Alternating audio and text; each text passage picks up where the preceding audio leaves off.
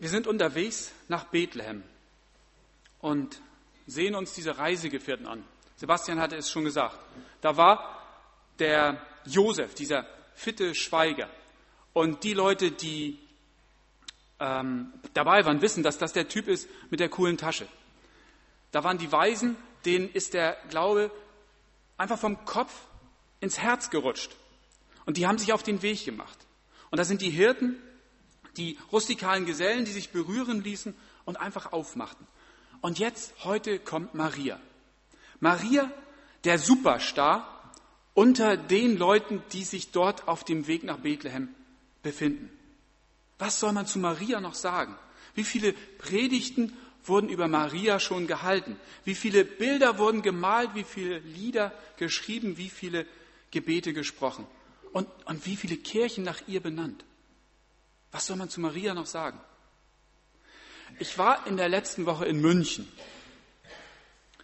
als Vorbereitung auf die Predigt. Ja, nicht ganz. Aber dort konnte ich einfach der Besonderheit von Maria etwas nachspüren. Ich hatte etwas Zeit und ich habe diese Zeit genutzt, um Zeit zu verbringen in der Frauenkirche im Herzen von München, der größten und wichtigsten Marienkirche in München.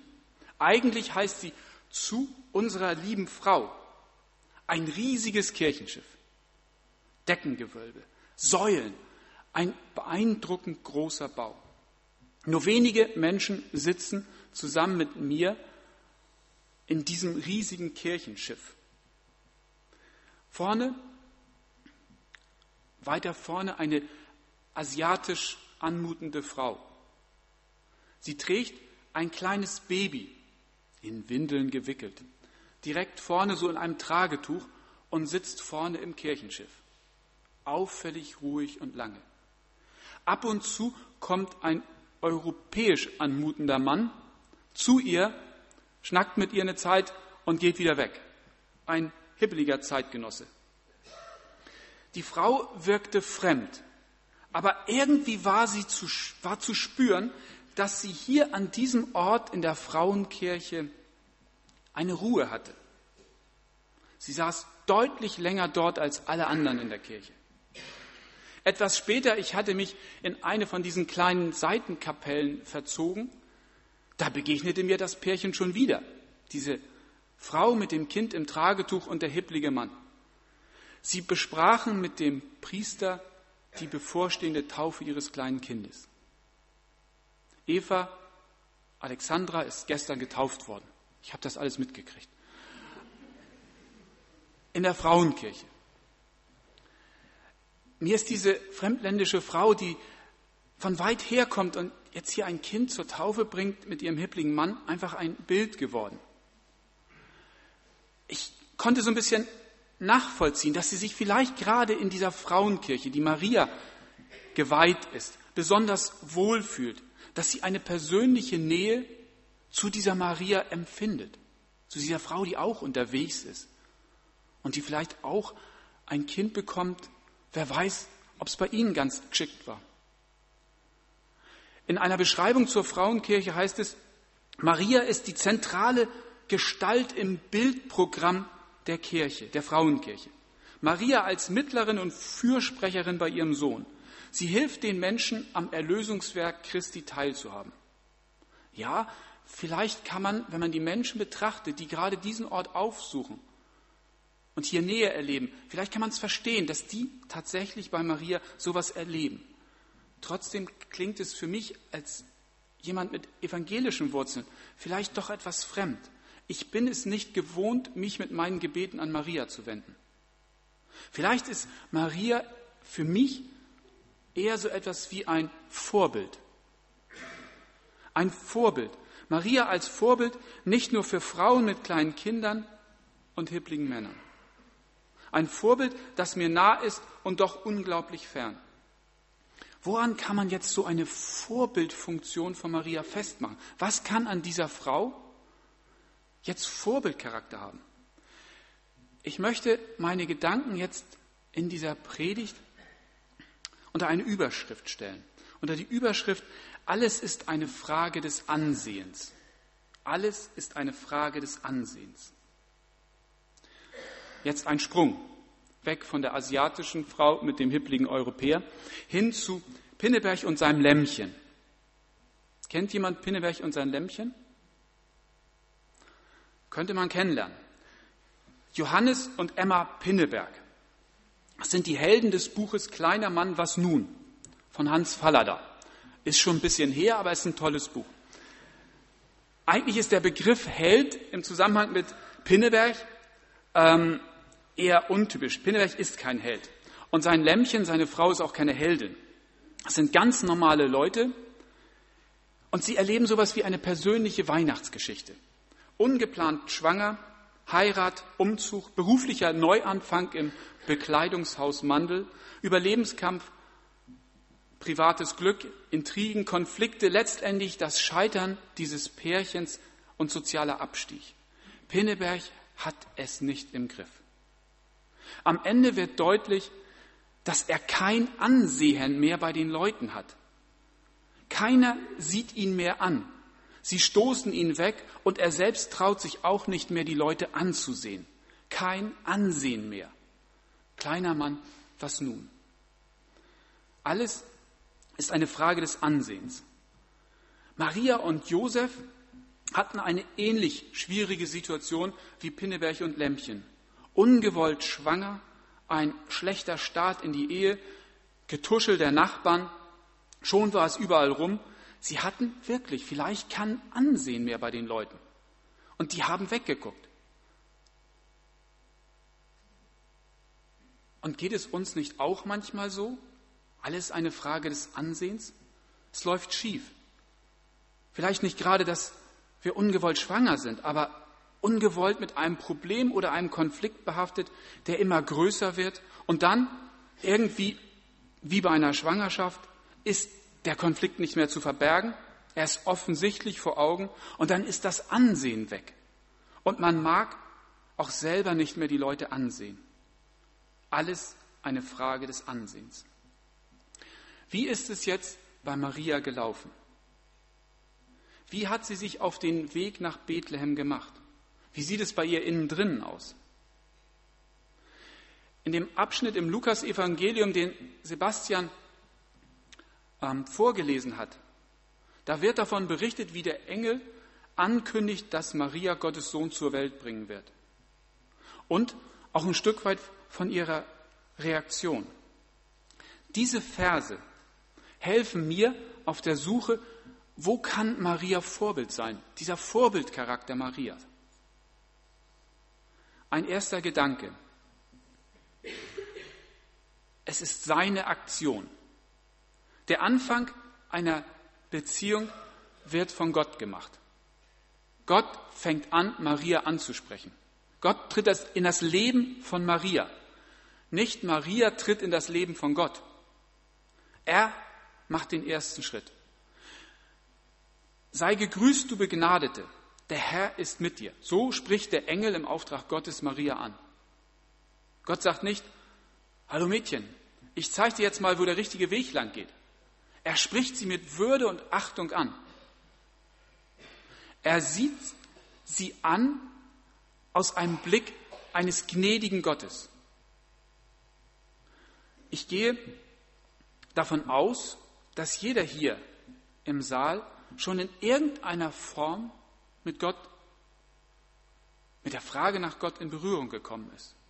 Sicherlich anders als bei Maria. Bei manchen kann diese Berührung mit Gott ein Gedanke gewesen sein, Mensch, vielleicht ist da doch was, etwas Größeres, ein, eine göttliche Macht, ein göttliches Wesen.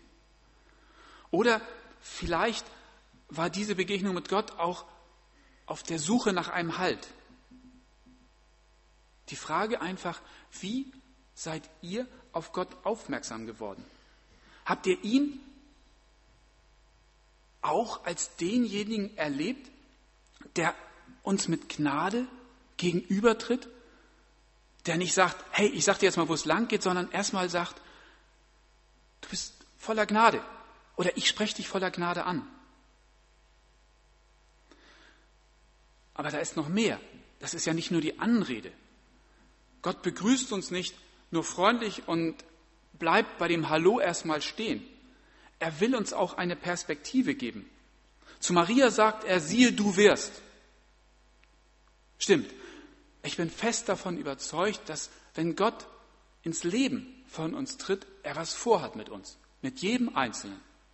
Mit jedem Einzelnen hat er was vor. Stimmt das wirklich? Hat er wirklich mit jedem Einzelnen was vor? Sucht er sich nicht nur die, die, die Schlaumeier und die Power-Typen raus, mit denen er wirklich jetzt was anfangen kann? Nein, gerade Maria ist ein Beispiel dafür, dass Gott sich die Normalos raussucht. Die einfachen. Natürlich sucht er sich auch die Unnormalos raus. Aber gerade da hat Gott ein Febel für, auch diese einfachen, die du und ich die wir, die wir hier im Raum sind, anzusprechen. Nicht nur die Auffälligen, sondern auch gerade die Unauffälligen. Nicht nur die Starken, sondern auch die Nichtstarken. Gott spricht jeden von uns an, da bin ich ganz sicher. Und dann kommt es eben darauf an, wie wir auf diese Frage nach Gott, auf diese Ansprache reagieren. Maria hat nicht einfach zu dem, was Gott denn mit der Ansprache auch verbunden hat, Ja gesagt. Das Ja kommt auch, aber das Ja kommt als zweites. Maria hat zuerst mal eine Frage gestellt. Wie soll denn das gehen? So viel wusste sie auch. Für Schwangerschaft braucht es was. Und das war nicht da gewesen. Sie hat die Frage gestellt, wie kann ich schwanger werden ohne Mann? Und sie hat als Antwort bekommen, bei Gott ist alles möglich. Und sie hat dann auf Basis ihrer Erfahrung, die sie bisher gemacht hat, abgewogen. Kann es wirklich sein, dass Gott alle Möglichkeiten hat? Und weil sie das abgewogen hat, ja, ich glaube daran, dass bei Gott alles möglich ist, hat sie dazu ein Ja gefunden. Sie hat ihm vertraut. Gott vertrauen ist die Grundlage für diese Reaktion auf die Ansprache Gottes. Wie sieht es mit unserem Gottvertrauen aus? Haben wir Erfahrungen gemacht, wo wir sagen können, ja, ich, ich habe Gott vertraut, ich habe es erlebt, dass das eine Basis ist, die trägt? Dieses Gottvertrauen ist tatsächlich die Grundlage für jede Reaktion, die wir auf die Kontaktaufnahme Gottes brauchen. Und es ist gut zu fragen, wie, wie sieht mein Grundvertrauen, mein Gottvertrauen aus? Und ein weiterer Gedanke. Als Reaktion auf das, was Maria hört, auf diese Begegnung, auf diese Ansprache mit, von Gott, sucht sie noch jemanden auf. Sie hat ein Ja gefunden. Trotzdem macht sie sich auf den Weg, um mit jemandem zu sprechen. So von Frau zu Frau. Auch darin liegt eine Chance, in diesem ehrlichen, offenen Austausch. Und Maria erlebt in dieser Aussprache mit der anderen Frau, mit der sie es einfach mal besprechen will, was da auf sie zukommt, erlebt sie was ganz Besonderes. Plötzlich wird ihr gegenüber, steht so in der Bibel, vom Heiligen Geist erfüllt. Und Elisabeth wird laut und sagt, selig bist du, die du geglaubt hast. Sie, sie hat plötzlich, sie verändert ihren Sprachklang und man merkt, da, da ist was passiert mit der Frau. Und sie spricht Maria Worte zu, die sie vielleicht sonst nicht gesagt hätte. Selig bist du, du hast geglaubt. Elisabeth bestätigt den Weg von Maria. Maria bekommt in diesem Gespräch mit der anderen Frau Rückenwind. Mit, mit wem sind wir im Austausch?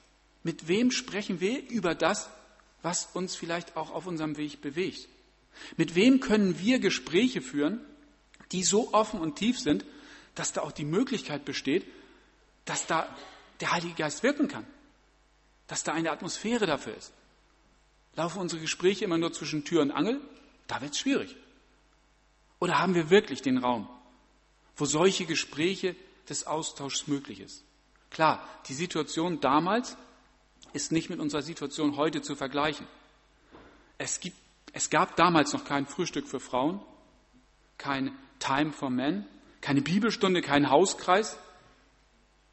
Aber sind unsere Kreise, die wir heute haben, wo Austausch gepflegt werden soll, tatsächlich so offen, dass da Raum dafür ist, dass, dass wir uns gegenseitig so öffnen, dass der Heilige Geist auch wirken kann?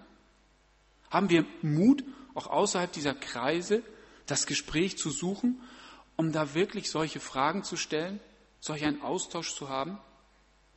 Maria hatte den Mut, zu Elisabeth zu gehen. Und sie hat dort Rückenwind erlebt. Auch in diesem Mut, offen das Gespräch zu suchen, ist Maria mir ein Vorbild.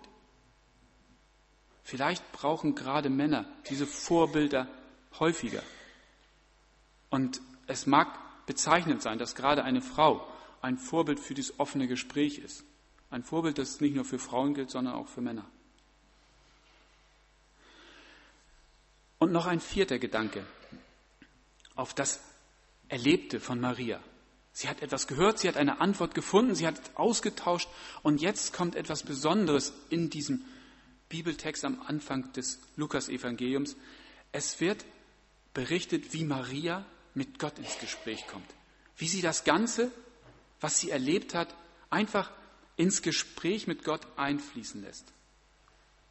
Und Maria formuliert jetzt hier die vielleicht schönsten Worte, die von einem nur Menschen,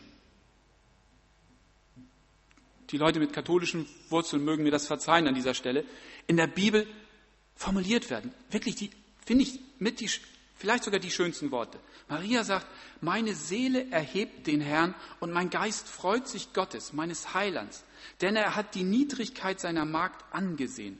Siehe, von nun an werden mich selig preisen alle Kindeskinder, denn er hat große Dinge an mir getan, der da mächtig ist und dessen Name heilig ist.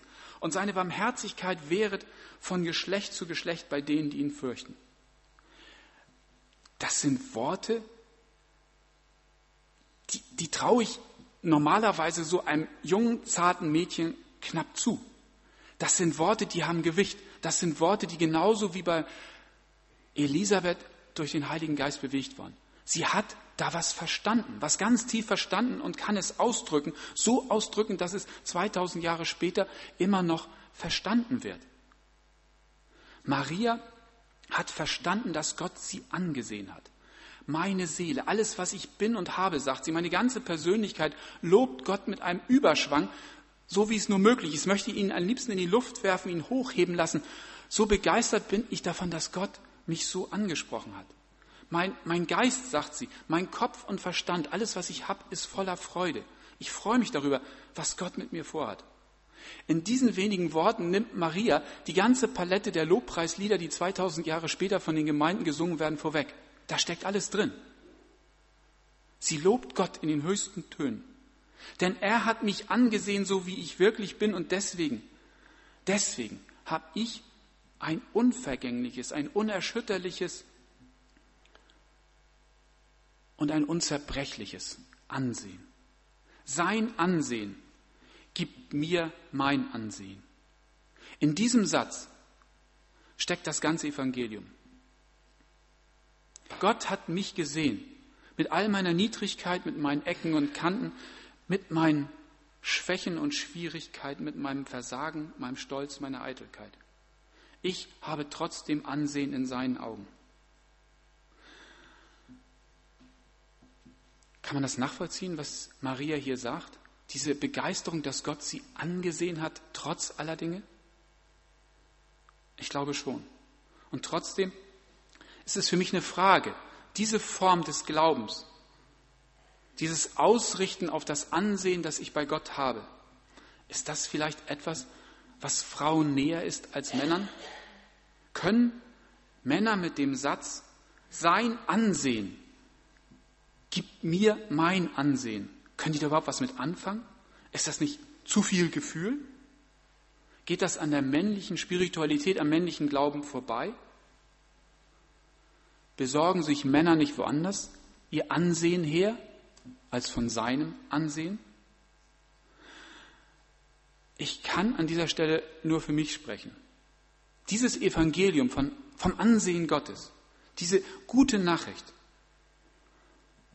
das habe ich selber erlebt. In Zeiten, wo mir deutlich wurde, dass das menschliche Ansehen wie eine Seifenblase zerplatzen kann plötzlich weg ist. da blieb das Ansehen, das ich bei Gott hatte. Und das gilt für Männer und für Frauen. Sein Ansehen ist tatsächlich eine Basis, auf der wir unser Leben gestalten können. Alles ist eine Frage des Ansehens. So hatte ich es am Anfang formuliert. Alles ist eine Frage seines Ansehens, sage ich jetzt am Ende der Predigt. Gottes Ansehen ist anders als das Ansehen, das wir beim Menschen genießen oder auch nicht. Wenn wir das, Menschen, das Ansehen beim Menschen verlieren, dann haben wir trotzdem noch bei Gott Ansehen. Für diese Wirkung des Ansehens ist Maria mir ein sehr, sehr großes Vorbild. Das Ansehen, das sie bei Gott hat, das hat sie gestärkt. Sie bekam dadurch Mut. Mut für die Aufgabe, die Gott ihr zumutete. Dadurch bekam sie ihre Power. Und das Ansehen, das sie bei Gott hatte, hat ihren Glauben tiefer werden lassen. Sie wurde eine Tiefgängerin mit einem wahrhaft wachen Blick. Maria, das ist für mich eine Frau mit einem Einblick, einem Einblick auf das wirklich gnädige Wesen Gottes, auf seine Achtsamkeit, die er den Menschen gegenüber walten lässt. Und Maria, das ist für mich eine Frau mit Durchblick. Sie blickt durch, durch all die Rollen, die wir spielen, durch all die Schalen, die wir in unserem innersten Kern machen. Sie guckt in das Innerste und sieht, was da wirklich ist. Und Maria ist auch eine Frau mit Ausblick, die sieht, wo Gottes gnädiges Handeln hinführen kann, wenn Menschen das Ansehen Gottes wahrnehmen. Es kommt auf das Ansehen an, das wir bei Gott haben. Sein Ansehen gibt mir Ansehen. Wenn wir das wirklich im Innersten, im tiefsten verstanden haben, jeder einzelne von uns, egal wie ihr euch im Moment im Ansehen bei anderen wahrnehmt, dass sein Ansehen gilt. Wenn wir das verstanden haben, wenn wir da von Maria als Vorbild gelernt haben, dann, glaube ich, sind wir gut ausgerüstet für den Weg, der vor uns liegt, egal wohin er führen mag. Amen. Ich würde gerne noch beten. Ja, Vater, ich danke dir, dass du uns mit der Art und Weise, wie du Maria angesehen und angesprochen hast, ein Beispiel gegeben hast. Ich möchte dich bitten, dass wir uns öffnen dafür, dass wir es merken, wo du uns in gleicher Art und Weise ansiehst und uns dadurch Ansehen gibst. Amen.